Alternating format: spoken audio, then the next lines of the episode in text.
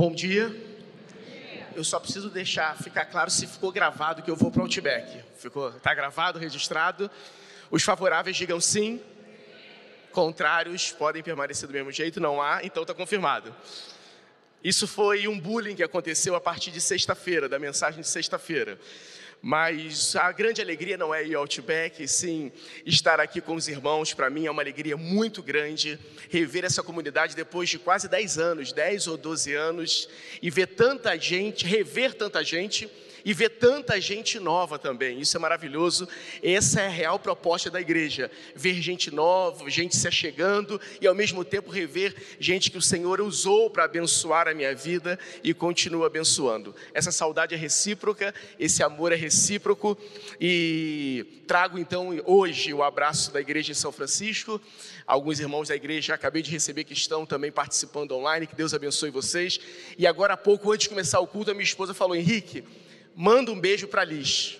Então a Liz, inclusive, peço sua oração. Minha filhinha acordou na sexta-feira com a vista totalmente fechada, totalmente levou ao médico, eu já estava aqui, então ela está ao médico, uma série de antibióticos, os médicos ainda não sabem exatamente o que é, então ore pela pequena Liz, que vocês ainda não tiveram o prazer de conhecer, mas outros já conheceram o Pedro, estou vendo ali a Lívia, conheceu o Pedro pequenininho, orem também pelo Pedro, o Pedro vai fazer esse ano prova, chegou aqui pequenininho, e esse ano está fazendo prova para bombeiro, orem para que Deus o abençoe, que Deus confirme esse plano no seu coração. Dito isso, eu quero pensar com vocês, ainda nessa proposta de recomeço, de restart, de reinício, num personagem que para mim na Bíblia é muito emblemático nesse assunto. E quando eu estava ouvindo a canção dos adolescentes, é de autoria da Bruna, é isso? Raquel, cadê Raquel? Está aqui?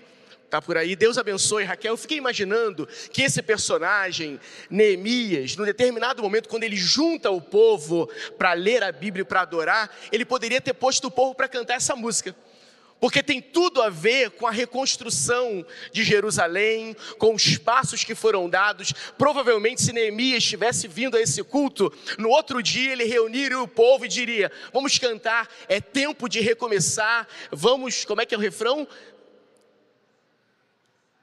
É tempo, é porque eu não quero cantar, porque desafinado não seria, mas é tempo de mudar, vamos recomeçar. Houve um momento, lá para o capítulo 8 de Neemias, onde ele junta o seu povo e diz exatamente isso.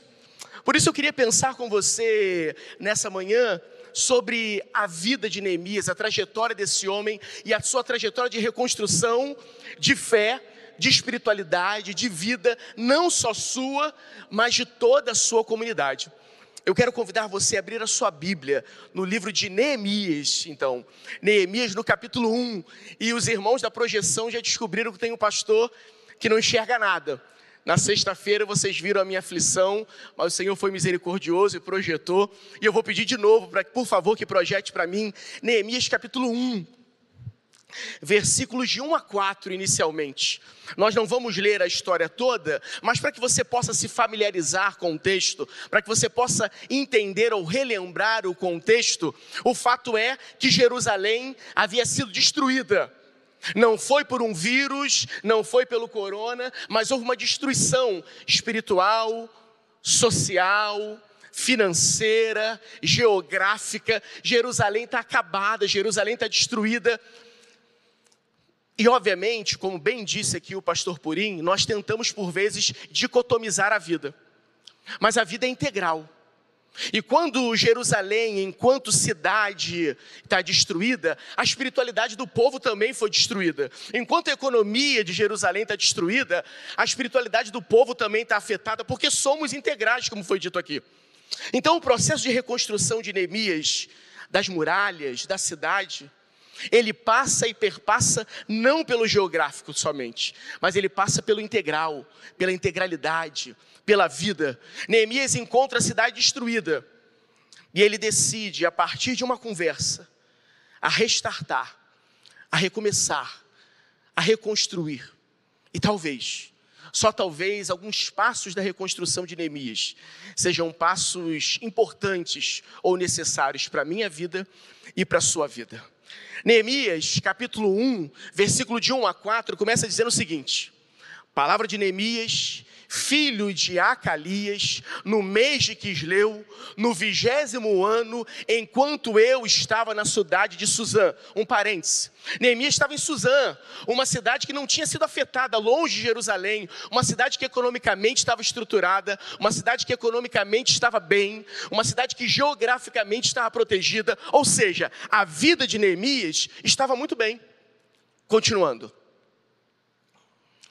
Anani, um dos meus irmãos, veio de Judá com alguns outros homens, e eu lhe perguntei acerca dos judeus que restaram, os sobreviventes e também sobre Jerusalém. E eles me responderam: Aqueles que sobreviveram ao cativeiro e estão lá na província passam por grande sofrimento e humilhação. O muro de Jerusalém foi derrubado e as suas portas foram destruídas pelo fogo. Quando ouvi essas coisas, sentei-me e chorei. Passei dias lamentando, jejuando e orando ao Deus do céu. Amém? Você pode ler comigo o versículo 4, todos nós juntos? Quando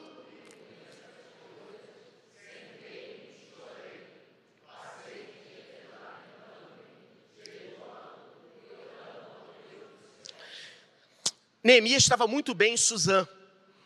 Neemias tinha uma profissão honrosa, honrada, bem remunerada, que era copeiro do rei. E você que tem familiaridade com essa leitura bíblica, com esse mundo cristão da época do Antigo Testamento, você lembra o que era? Copeiro do rei experimentava a comida antes do rei para livrá-lo de envenenamento. Era um cargo de confiança, era um cargo muito bem remunerado. Então Neemias está sem problema aparentemente. Neemias está vivendo uma situação muito confortável. Mas um dia Neemias está passando pela rua, resolveu comprar pão cedinho e encontra um parente seu. Encontra um conhecido seu. E aí ele pergunta para o conhecido, igual a gente sempre faz quando cruza alguém na rua: Opa, e aí, beleza? Sabe aquela pergunta que a gente faz quase sempre retórica? E aí, tudo bem?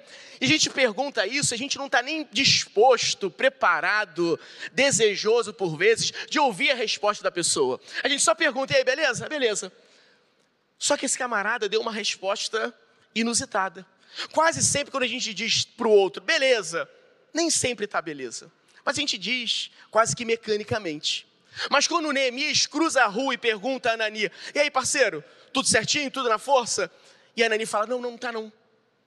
Neemias poderia ter dito: Tá, beleza, então vou orar por você. Porque crente adora essa frase, né? Depois que inventaram a frase vou orar por você, acabou as nossas responsabilidades, não é isso? Opa, vou orar por você, Anani. Abração, tamo junto. Mas não. Neemias para e fala: O que está vendo, Anani? E Anani diz: Olha, a nossa cidade está destruída Jerusalém, Rio de Janeiro, Espírito Santo, está acabado, está destruído. As portas foram queimadas, os muros acabados, derrubados, as portas que eram que representavam o comércio estão todos fechados. A nossa cidade está acabada economicamente, espiritualmente, socialmente. E aí, sabe o que Neemias diz? Neemias não diz, tá ok, vamos orar. Neemias ora. Neemias não tem uma resposta retórica. Diz o versículo 4 que quando Neemias ouviu essas coisas, ele se sentou, chorou, passou dias lamentando, jejuando e orando ao Deus do céu. Quando eu olho para a trajetória de Neemias, para essa história de Neemias, eu começo a compreender e a entender e perceber no texto que as reconstruções da nossa vida, que os restarts da nossa vida, que os recomeços da nossa vida precisam passar, em primeiro lugar, por um claro reconhecimento da atual situação que estamos vivendo. Neemias, quando ouve a notícia, ele senta e chora ele não foge da realidade, ele não faz vista grossa, ele não finge que nada está acontecendo, não. Ele é confrontado com a situação e ele senta e ele chora. Algumas mudanças da nossa vida, alguns processos de restart, de recomeço, de reinícios, talvez só vão acontecer quando nós verdadeiramente sentarmos pararmos, chorarmos, realmente lamentarmos pelo que estamos vivendo. Nós não somos uma sociedade reflexiva, nós não somos uma sociedade da pausa, nós fazemos, nós acontecemos, nós produzimos, nós queremos ser cada vez mais relevantes, cada vez mais produtivos, e a gente tem pouco tempo para reflexão, a gente tem pouco tempo para isso, para parar, para sentar, para lamentar, para se autoavaliar, e Neemias faz isso, ele diz: toda mudança que está por vir, e você vai ver isso, e depois leia com calma o livro de Neemias, toda mudança, toda trajetória, toda reconstrução começa com uma autoconfrontação, com uma autoanálise, com um processo de choro, com um processo de lamento, com um processo de introspecção. Neemias não começa imediatamente dizendo: Olha só, então vou fazer o seguinte, Anani, vamos para lá, vamos comprar tijolo, vamos comprar argamassa, vamos fazer, vamos meter a mão na massa. Não, o primeiro passo para as reconstruções da vida de Neemias e de toda Jerusalém foi sentar, orar e chorar. Talvez você esteja muito disposto a recomeçar áreas da sua vida. Talvez você esteja muito disposto, a partir desse congresso, a restartar situações da sua vida. Eu quero te dar um conselho. Antes de qualquer atitude, antes de qualquer passo, antes de qualquer ação, pare. Se preciso for, chore e interessante que na sexta-feira, uma das adolescentes que ministravam, ela disse o seguinte: nós precisamos reconstruir a nossa vida, mas também restartar a vida dos outros. E é exatamente isso que Neemias faz. Ele, nesse primeiro momento, ele não está chorando só sobre a sua vida. O problema do outro faz ele restartar, faz ele reiniciar, faz ele chorar. E talvez você há muito tempo tenha perdido a sensibilidade de chorar pelo outro, de lamentar o outro. Talvez algumas mudanças que o Senhor quer fazer na sua vida comecem pela necessidade do outro. Talvez alguns recomeços da sua vida iniciem quando você sente, olha, percebe a dor, a necessidade, a mazela do outro. Então Neemias senta e chora. Qual foi a última vez que você sentou e chorou. Nesse nosso mundo de espetáculo, nesse nosso mundo de show, nesse nosso mundo de entretenimento, nesse nosso mundo de mídia social, não tem espaço para isso. Só tem espaço para o belo, só tem espaço para o aplauso, só tem espaço para a beleza, só tem espaço para o filtro que resolve a sua, sua, as suas limitações estéticas. Não tem espaço para o choro. O máximo que tem de choro que me causa até estranheza, dificuldade, é quando alguém bota uma câmera e filma o seu choro, mas ah, eu estou aqui.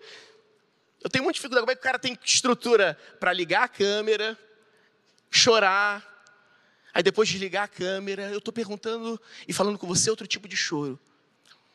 Aquele no secreto. Aquele que a Bíblia diz que você fecha a porta do seu quarto e em secreto chora com Deus. Porque a gente gosta de apontar muito para o outro, o erro do outro, a mazela do outro, o lado, a posição do outro, mas a gente chora pouco por si mesmo.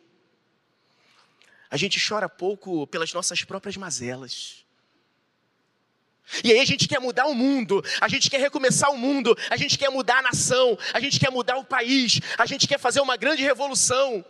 E a gente quer mudar tudo, todas as estruturas, mas não consegue sentar, orar e chorar por si mesmo. E a gente acha que não, que só na mídia social, só na postagem, só no Instagram, a gente vai mudar todas as coisas. Neemias não. Ele não começa comprando argamassa, não começa, começa comprando tijolo, não começa contratando pedreiro. Primeiro passo de reconstrução, de vida, de espiritualidade, é sentar e chorar. Talvez, só talvez você esteja chorando e lamentando muito a vida dos outros, mas há muito tempo você não tem sentado e chorado por si mesmo. Talvez há muito tempo você não tenha sentado e chorado por quem você é, por quem você tem sido, pelo que você tem feito. Neemias sentou e chorou. Nós temos muita dificuldade em lidar com choro, inclusive. As nossas celebrações, elas só são marcadas e pautadas pela palma, pelo grande riso, pelo espetáculo. E nós temos dificuldade em lidar com alguém que chora, dificuldade em lidar com choro alheio. Homem não pode chorar, homem tem que chorar no banheiro. Neemias senta e chora. E eu quero continuar repetindo isso para a sua vida. Talvez os recomeços que Deus tem para você vão se iniciar no seu quarto, de portas fechadas, sentando e chorando. Mas o texto continua a dialogar conosco sobre outros recomeços ou outros passos de Neemias nesse processo de mudança, de reconstrução, de start. E como um, é um livro muito grande, eu vou pular algumas etapas, mas eu convido você a ler com calma o livro de Neemias. E agora eu vou para o capítulo 2, versículo 12. Capítulo 2, versículo 12. Do mesmo livro vai nos mostrar qual foi a outra etapa de reconstrução após o choro. Porque também nós não podemos ficar só no choro. Nós não podemos ficar só na contemplação. Eu também não posso ficar apenas no secreto. Eu preciso, depois de entender, depois de me autoconfrontar, depois de olhar as minhas realidades, depois de olhar as minhas mazelas, aí eu preciso agir. E olha o que acontece. Depois que Neemias sentou, chorou, lamentou, aí diz o versículo 12. Ele sai de noite com alguns dos meus amigos, grave isso, alguns. Eu não havia contado a ninguém o que meu Deus havia posto em meu coração que eu fizesse por Jerusalém. Não levava nenhum outro animal além daquele em que eu estava montado. Neemias recomeça a sua vida e a espiritualidade do seu povo e aquela daquela nação orando, chorando. Mas depois disso ele começa a implementar ações, porque tem muita gente que é assim, ela consegue visualizar tudo, mas não implementa. E talvez eu esteja falando assim, com pessoas assim aqui. Nós somos uma geração de críticos, de analíticos, e eu consigo analisar a minha igreja maravilhosamente bem. Eu consigo listar todos os problemas, mas na hora de eu fazer eu não faço nada. Eu consigo elencar os problemas da minha família como um todo, mas na hora de eu ser o agente de transformação eu não faço nada. Eu consigo analisar a política econômica e social do meu país como como um todo, mas na hora de eu pagar o meu próprio imposto, eu só nego. Tem muita gente que consegue viver no campo das ideias, até vive o tempo do choro, mas na hora da implementação não faz nada. Neemias não. Diz o texto que, após chorar, ele implementa um projeto. Quer recomeçar? Quer ter restart na vida? Comece a pedir ao Senhor projetos espirituais. Comece a pedir ao Senhor sonhos, visões espirituais. Começa a pedir ao Senhor o que Ele quer que você faça realmente. Interessante que Neemias, ele começa a entender isso. Olha o que, que diz o texto. Deus havia colocado algo no coração dele, diz o versículo 12. Quer recomeçar? O que, que Deus tem colocado no seu coração?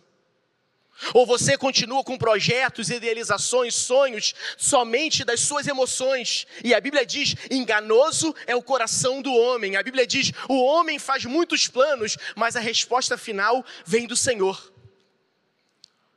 Neemias começa a sonhar. Diz o texto, porque Deus havia colocado alguns restarts, alguns recomeços, alguns reinícios no seu coração?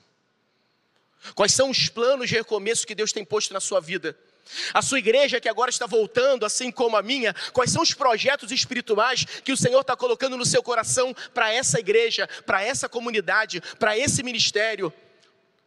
Quais são os sonhos de Deus para a sua vida? Não os seus sonhos, não os seus projetos, não a sua vontade, mas a vontade do Senhor para você. E para mim, um detalhe importantíssimo é que Neemias sai à noite, mas ele não sai com todo mundo. Olha o que diz o versículo 12: Ele saiu à noite só com alguns dos meus amigos. Algumas traduções diz: Eu saí com alguns poucos amigos e não havia contado a ninguém. Quer recomeçar a sua vida? Quer dar, estabelecer restart? Comece a avaliar as pessoas que passam e perpassam esse projeto. Quer estabelecer mudanças na sua vida? Comece a avaliar as pessoas que estão inseridas nesse processo. Talvez, só talvez, você tenha que retirar alguns. Talvez você precise romper alguns relacionamentos, romper alguns estabelecimentos sociais, para que alguns projetos vá adiante. Neemias iria fazer uma grande obra com todo o povo, mas o projeto inicial ele diz: não, não dá para ser com todo mundo. Esse restart, esse recomeço, passa por aqueles mais íntimos. Passa por aqueles que estão vivenciando e sonhando isso junto comigo. Passa por aqueles que têm a mesma visão espiritual que eu. Passa por aqueles que o Senhor também colocou o plano e o sonho no coração. Então ele sai só com alguns e não conta para ninguém. Talvez esse seja um detalhe espiritual que a nossa geração tem se esquecido por completo. E aqui, como cristão, não é medo de olho grande, não é medo de olho gordo. Nós cremos, como diz a palavra, que contra a nossa tenda, contra o nosso arraial, não vale encantamento, amém? Não é isso. Mas há um processo, não só espiritual, mas social, de que você não precisa ficar a quatro ventos, espalhando seus projetos, sonhos, recomeços. Porque vai ter gente que não vai comungar com você. Vai ter gente que vai colocar para baixo, vai ter gente que dizer que não, vai ter gente que vai dizer que não está certo, vai ter gente que vai dizer que você já foi derrotado, vai ter gente que vai te chamar de sonhador, como foi dito aqui sobre José. Então, quer estabelecer alguns recomeços na sua vida? Faça como Neemias. Saia à noite. Saia à noite só com alguns. Saia à noite com alguns e sem necessariamente contar para muitos o que Deus havia posto no seu coração. Procure pessoas de Deus para você compartilhar os seus projetos. Possui, procure pessoas de Deus para você compartilhar os seus sonhos. Talvez muitos seus, dos seus sonhos morreram, faleceram, acabaram, porque você compartilhou com gente que não tinha, porque você dividiu com gente que não tinha que dividir, porque você compartilhou com gente que fez você morrer com o sonho antes do tempo. Quer recomeçar? Peça sensibilidade espiritual para com quem e a quem você tem que compartilhar os seus sonhos. Quem tem que começar com você nessa caminhada? Quem tem que restartar com você? Ah, eu tenho um ministério, Deus está colocando algo no meu coração para a minha igreja. Você fala para a última pessoa que tinha que falar, essa pessoa diz: não dá jeito, não dá certo, lá não tem jeito. Procure pessoas de Deus. Seu casamento está com problema, você procura quem não deve, ah, separa, larga. Procure pessoas de Deus sai de noite com alguns poucos amigos, sem ter contado o que Deus havia posto no seu coração. Peça ao Senhor para que o seu recomeço passe por projetos, por sonhos, vindo do coração dele para o seu coração. Mas a palavra de Deus continua a me falar e a te falar, assim eu creio, e a gente vai dar um outro salto temporal e vamos para o capítulo 4, capítulo 4, versículo 1. Entender que recomeços, restarts, processos de restabelecimento passam inevitavelmente por dificuldades. Você que está aqui nesse congresso de restart, e é maravilhoso todo esse ambiente espiritual de sexta, de sábado, de domingo pela manhã, de tudo que o Senhor vai falar conosco hoje à noite, mas você tem uma segunda-feira. E por mais belo que seja esse processo, é muito possível que você vá enfrentar dificuldades. E diz o capítulo 4, versículo 1: Quando Sambalate soube que eu estava restartando, quando Sambalate soube que eu estava recomeçando, quando Sambalate soube que eu estava reiniciando algo, quando Sambalate soube que eu estava reconstruindo o muro, ele ficou furioso e ridicularizou os judeus. Uma das poucas certezas que eu tenho nos meus processos de reconstrução, de restart, e que provavelmente você precisa ter, é que não existe recomeço restart, reinício, sem lutas, sem dificuldades, sem problemas. E isso tem sido inerente e visível no nosso processo de reconstrução mundial. A gente reaprendendo a viver, reaprendendo a se relacionar, reaprendendo a ter contato olho no olho e saindo novamente da virtualidade, voltando para o mundo real. E meu irmão, um parêntese muito grande para mim, para você nessa mensagem, porque eu falo isso agora em especial para os irmãos da minha igreja. E se for para você também, quem tem ouvidos ouça. Já é tempo de nós voltarmos. É, a gente não pode mais usar a pandemia como desculpa para nossa convivência sócio-espiritual. A gente já voltou para tudo, a gente está vivendo. E agora eu digo para os meus irmãos da minha igreja, porque eu sei que eles estão online. E a gente arruma desculpas por vezes. A gente arruma motivos e pseudos lutas para fugir das lutas reais, inclusive. A luta era posta, a reconstrução estava posta e Neemias tem consciência dos reais problemas e não dos problemas fantasiosos. Um problema real, um problema claro, era que Sambalate estava se levantando contra o processo de reconstrução e ridicularizando e zombando e debochando e colocando dificuldades e empecilhos. Meu irmão, quer recomeçar a sua vida, em qualquer área que seja, tenha consciência das dificuldades que virão. Não há recomeço sem dificuldade. Há um poema que eu acho belíssimo, que diz: Quem passa pela vida em brancas nuvens, quem passa pela vida e não sofreu, foi espectro de homem, não foi homem. Passou por essa vida e não viveu. As lutas, as dificuldades, os problemas são inerentes da vida humana. No mundo tereis aflições, mas tem de bom ânimo. Talvez você não consiga perceber ainda que alguns processos de reconstrução da sua vida, as lutas, as dificuldades, serão, na verdade, abençoadoras amanhã, para te amadurecer, para te fortalecer. E Neemias, sabe o que ele faz com Sambalate? Ele reconhece o problema, mas ele não dá ouvidos. A gente não vai poder agora por causa do tempo, mas se você fizer uma leitura detalhada de, do livro de Neemias, ne, ne, Sambalate começa a mandar cartinha, Sambalate começa a mandar indireta, literalmente, você depois vai ver. Sambalate manda carta para Neemias. É como se Sambalate entrasse no Twitter, no Instagram, no Facebook e ficasse postando textão contra Neemias, ficasse postando textão para abalar Neemias. Sabe o que, que, que, que Neemias faz? Nem responde, ignora me ensinando e te ensinando que nos processos de recomeços, de restart, em alguns momentos a gente não deve gastar energia com o que não deve ser gasto. A gente não tem que dar resposta a quem não tem que se responder. A gente não tem que gastar tempo com quem, na verdade, não está disposto a usufruir de maneira real do nosso tempo. Sambalate manda carta, Sambalate arruma um aliate, aliado, Sambalate manda, faz texto, diz Neemias que Neemias ignora e diz: Eu tenho uma obra muito grande de recomeço, de restart, eu não posso gastar tempo com isso. Meu irmão, talvez, só talvez, você esteja gastando muita energia em coisas erradas, desperdiçando muita energia em focos que estão totalmente longe daquilo que o Senhor tem para você, da edificação da sua vida, da edificação da sua igreja.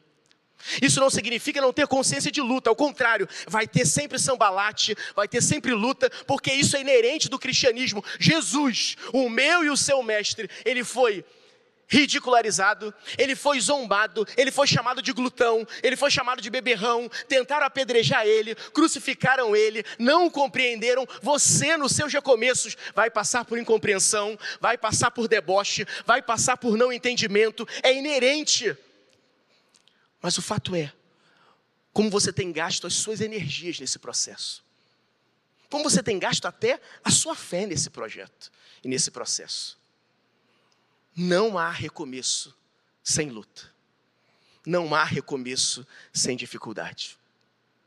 Mas para nós terminarmos, ainda no capítulo 4, no versículo 9, nós temos uma última lição de Neemias no seu processo de restart de recomeço.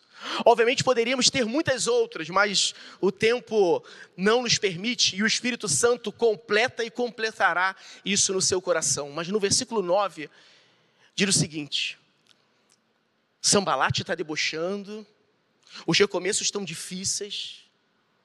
A reconstrução não é imediata e demoram muitos anos, e isso é uma outra realidade. Pare de fuja do imediatismo dos seus recomeços. Fuja do imediatismo dos resultados. A gente está lendo aqui quatro capítulos apenas que demoraram anos para serem vivenciados. E lá no capítulo 4, no versículo 9, nesse processo demorado de reconstrução e recomeço, diz o seguinte: Mas nós oramos ao nosso Deus, colocamos guarda dia e noite para nos protegermos dele ou deles. Você quer estabelecer processos de restart, de reconstrução, de recomeço na sua vida. Ore ao Senhor. Ore ao Senhor e peça ao Senhor a realidade que Neemias compartilha conosco. Ele coloca guardas dia e noite. Esse colocar guardas dia e noite, para mim, me passa uma ideia de atenção, de vigilância, de entender que ele está no processo e ele, ele não pode se perder na manutenção e na continuidade desse processo. Ele bota um guarda de noite dizendo: Olha, eu sei o que eu quero, eu sei onde eu vou, eu sei o que eu vou fazer. Não se perca em meio aos seus recomeços. A Bíblia diz que aquele que começou a boa obra é fiel para completar. A Bíblia diz que aquele que coloca a mão no arado não pode mais olhar para trás. O Senhor tem te dado sonhos, projetos, visões de recomeço. Continue, por mais difícil que seja. Por mais sambalates que se levantem, por mais lutas que apareçam, coloque guardas dia e noite, peça proteção ao Senhor, ore e entenda algo para terminar, se você me permite, o versículo 10 apenas, na continuidade desse texto. Enquanto isso, o povo de Judá começou a dizer: os trabalhadores já não têm mais força, e ainda há muito entulho. Por nós mesmos não conseguiremos reconstruir o muro. E eu dou glória a Deus pelo versículo 10, porque olha a visão de Neemias, a visão saudável de espiritualidade e dependência. Ele diz: olha, tem muito entulho, o povo está cansado e nós não vamos conseguir fazer essa reconstrução sozinho se Deus não nos abençoar qualquer semelhança, meu irmão, no nosso tempo, na nossa eclesiologia, na nossa vivência espiritual, na nossa vivência, na nossa vivência como um todo, não é mera coincidência. Nós estamos cansados. Nós estamos sobrecarregados ainda tem muito entulho, ainda tem muita coisa para fazer. A gente ainda fica com dúvida da Ômicron, se vem, se não vem, como é que vai ser os próximos passos, como é que vai ser ainda a realidade do próximo ano. É ano de dificuldade, é ano de eleição, é ano de Copa do Mundo, é ano de não sei o quê. Tudo é muita luta, a gente está cansado, a gente já não tem mais força. E diz o texto: por nós mesmos, nós não conseguiremos restartar as coisas por nós mesmos, nós não conseguiremos dar continuidade aos processos. Por nós mesmos, nós não conseguiremos os, os recomeços necessários. Por isso, versículo 9: Neemias põe o povo a orar, a clamar, porque por eles próprios eles não teriam força para os restartes e para os recomeços. É isso que eu quero convidar você agora nesse momento.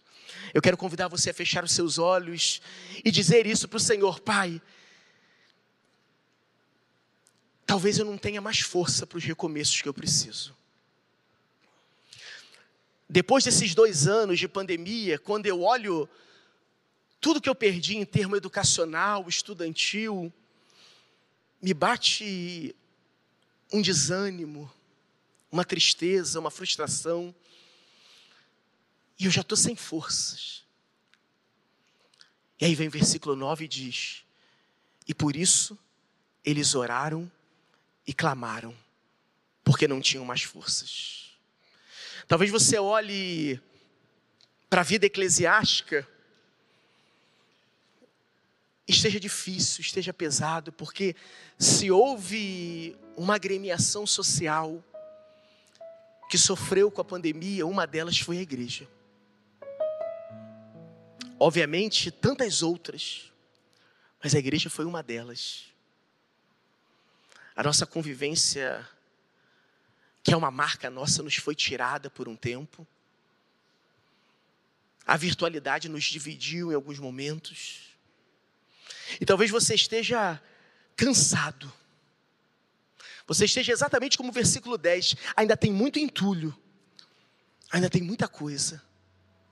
E você já está cansado. Então diga, Senhor, coloca um guarda na minha vida, dia e noite, para eu resistir, para eu continuar, para eu ter força. Peça ao Senhor agora que, se for preciso, você sente e chore.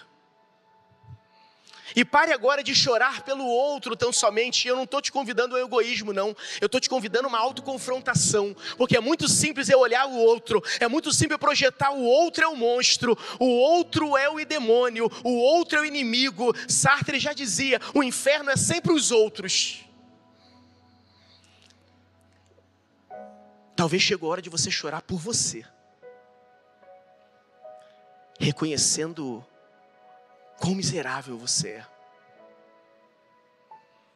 Reconhecendo as suas mazelas, reconhecendo as suas necessidades de mudança, reconhecendo que existem áreas na sua vida que claramente precisam de recomeços.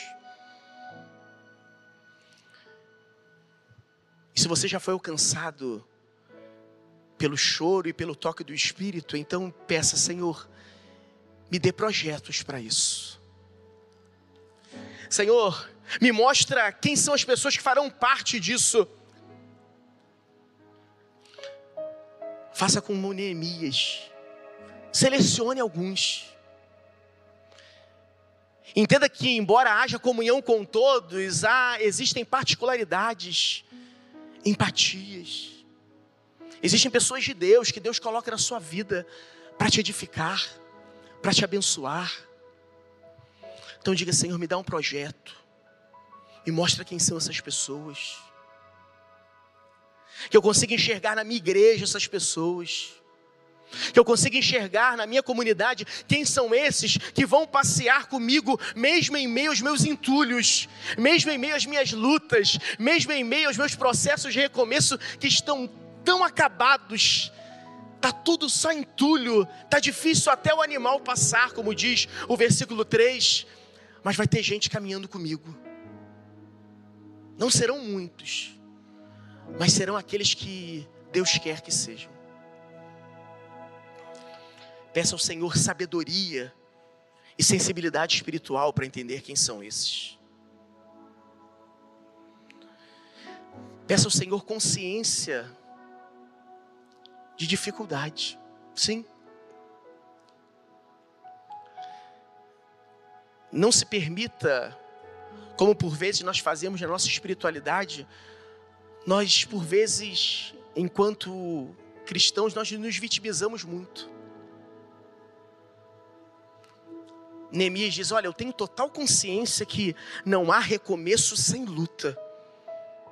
Tem sambalate, tem cartinha, tem texto no Instagram, tem texto no Facebook, tem gente se levantando contra mim, tem gente me ridicularizando, tem gente me zombando, mas eu sei em quem tenho crido. Neemias não faz vista grossa para o problema, ele reconhece.